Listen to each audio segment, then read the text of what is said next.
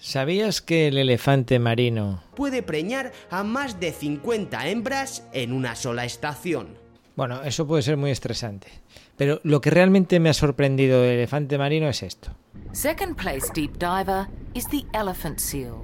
Reaching depths of 1500 meters, it can stay submerged for two hours.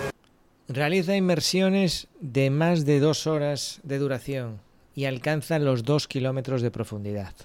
Hoy vamos a hablar de ¿sabías qué? Pero antes, ¿estás pensando en hacerte una casa con tu pareja? ¿Sois un par de tortolitos ilusionados con vuestra casa? Igual esto te interesa. Hacer una casa es posiblemente la inversión más importante a la que tu pareja y tú haréis frente en toda vuestra vida. Yo soy José Iglesias, soy aparejador y me dedico a ayudar a jóvenes parejas como vosotros a hacerse la casa de sus sueños, esa que disfrutaréis felizmente junto a vuestros hijos toda la vida. Conoce más sobre mí en control y gestión de obras.es.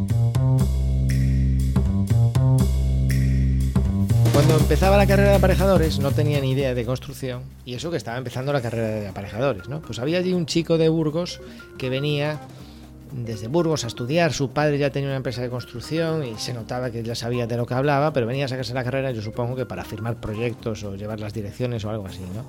Y él a veces me mencionaba normalmente la palabra forjado y a mí me pillaba súper despistado eso, porque yo entendía forjado y lo asimilaba a forja y no acababa de encajar esa palabra forjado en la oración que él me estaba diciendo, ¿no? Y eso que estaba en la carrera de aparejadores, por supuesto, era el primer año, era novato, pero aún así esa palabra era chocante. Eh, no utilices la palabra forjado cuando hables con un cliente porque probablemente no sepa lo que es. O dile, mira, vamos a ejecutar el forjado, ya sabéis, la losa de hormigón, el suelo que va encima de los pilares, ¿de acuerdo? Tenemos que hablar con el lenguaje de nuestros clientes mucho más de lo que lo hacemos, sobre todo cuando lo hacemos públicamente. Si tú estás hablando con un colega de profesión, hablas con un colega de profesión, pero si tú quieres divulgar, alcanzar, llegar a más clientes y sobre todo para eso vas a utilizar tu página web, tus vídeos, tus audios, tus galerías de fotos, deberías usar un lenguaje mucho más asequible y no emplear tantas palabras técnicas. Mira, una vez estamos haciendo una reformilla ahí en un local comercial, en el Médano, en un bar de copas, y el, el, forjado, casualmente hablando del forjado, bueno, pues estábamos, estábamos, viendo de que había una altura muy justa en el sótano y había que ganar ahí altura, ¿no? Y yo me acuerdo que le dije al cliente, bueno, llegado el caso, pues nos cargamos las bovedillas. Y mira, las viguetas te quedan a la altura y, y pues, pues, pues siempre es un espacio que te da más amplitud y tal. Y él me dijo, ¿cómo las bovedillas? Pero si eso es lo que está aguantando el forjado, ¿ves? Entonces, un ¿sabías qué? Podría ser, ¿sabías que las bovedillas, su función principal es la de hacer de relleno y realmente no, no sirven para nada? De hecho, las hay de corcho. ¿Eh? ¿Sabías, ¿Sabías qué? Entonces, siempre podemos darle una información un poco más interesante, porque en vez de tú decirle, mira, vamos a el forjado y tal, el cliente se puede quedar con esa copla. Bueno, yo creo que todavía soy el día y todavía no me cree esta historia, ¿eh? Eh, porque es amigo y él me lo dijo varias veces. No, no, pero bueno, siempre algo de, de, sujetar, de sujetar. Y yo, que no, hombre, que eso es una, es una carga. Es decir, es un molde que además pesa. Si tú lo quitas, además estás aligerando la estructura, además de ganar espacio. Bueno, pero te decía, este tipo de elementos son historias que ese cliente un buen día puede contar. Oye, ¿sabías que las bovedillas no sirven para nada? Esto es fácil de transmitir. Que sí, que me lo dijo fulano de la empresa tal. Es una forma de crear conversación en torno a tu negocio, por lo menos en torno a tu sector. ¿eh?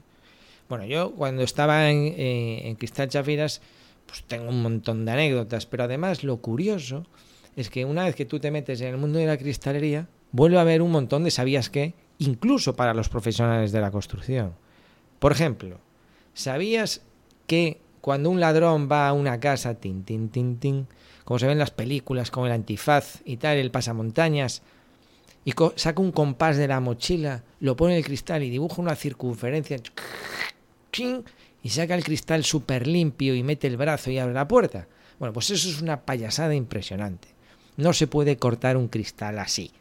Eso si vas a Cristal Chafiras, pues ahí Seven, el, el, que corta los cristales, te lo explica perfectamente y te dice cómo hay que abrir el pelo, hay que hacer un pequeño movimiento y tal. No es, no es así, ¿no? Sin embargo, pues oye, si no te lo cuenta, aunque seas técnico, Pues tú dices, bueno, pues sí, porque le das con la, la rulina y ese cristal se corta. ¿Vale? Otro más, te cuento para que lo sepas. Para que tú, que eres técnico, digas, oye, ¿sabías que? Pues, ¿sabías que el cristal, efecto espejo, pues no tan espejo como lo pintan? Eh, mira, muchas veces nos, nos pedían presupuestos para poner barandillas de cristal espejo pues en las azoteas, ¿no? Lo típico, yo voy a tomar el sol en pelotas aquí en la piscina y no quiero que me vea el vecino. Mm", o quiero ponerlo en el dormitorio también, quiero estar en pelotas mirando el mar y que no vea el vecino. Bueno, eh, sea para estar en pelotas o sea para mayor intimidad o sea para control solar, este tipo de cristales funcionan como un espejo pero funcionan por diferencia de luz. Va a reflejar por una cara o por la otra. Normalmente ese vidrio cuando se coloca en vivienda, eh, desde el exterior durante el día, como hay habitualmente más cantidad de luz, no se va a poder ver hacia, hacia el interior de la vivienda y si en, sentido contrario, pero durante la noche, como la iluminación de la vivienda interior suele ser mayor que el exterior, eh, el funcionamiento sería al contrario. Bueno, este que estabas oyendo es Ángel de Cristal Chafiras.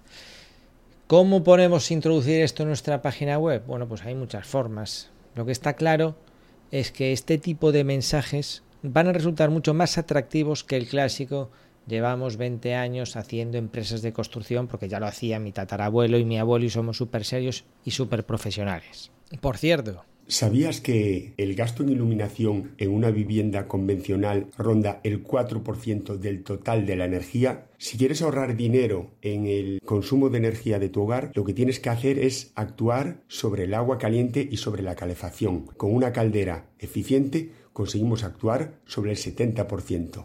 Conoce más sobre mí en control y gestión de obras.es. Un crack, José Iglesias. Oye, puedo decir que es la primera persona que me convenció, después de hablar con él, de que un certificado de eficiencia energética servía para algo. Oye.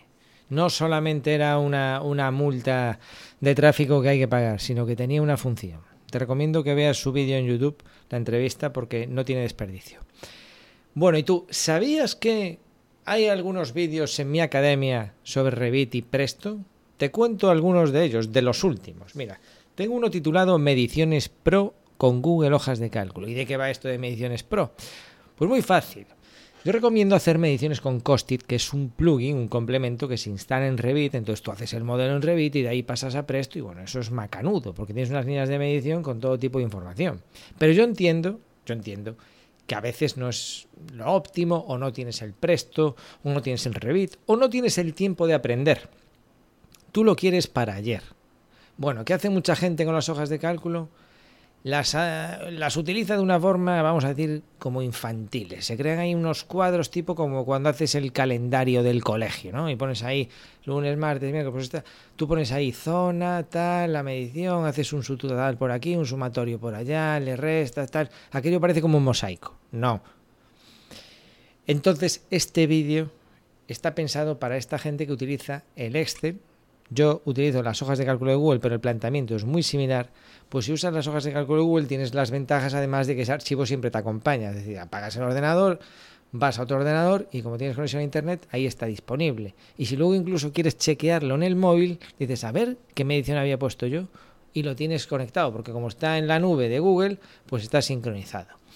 Y en esta hoja de cálculo te explico en este vídeo cómo utilizar los filtros, las tablas dinámicas, la validación de datos. ¿Para qué? ¿Para que seas más friki y más guay? No, para que obtengas mucha más información invirtiendo el mismo tiempo de trabajo. Trabajar vas a trabajar lo mismo. Lo que pasa es que una vez que terminas el trabajo dices, a ver, mediciones organizadas por planta, mediciones organizadas por zona, mediciones correspondientes a la certificación 1. Es decir, no tienes que inventarte sumatorios. Esto te lo proporcionan las tablas dinámicas y es lo que te explico en este vídeo.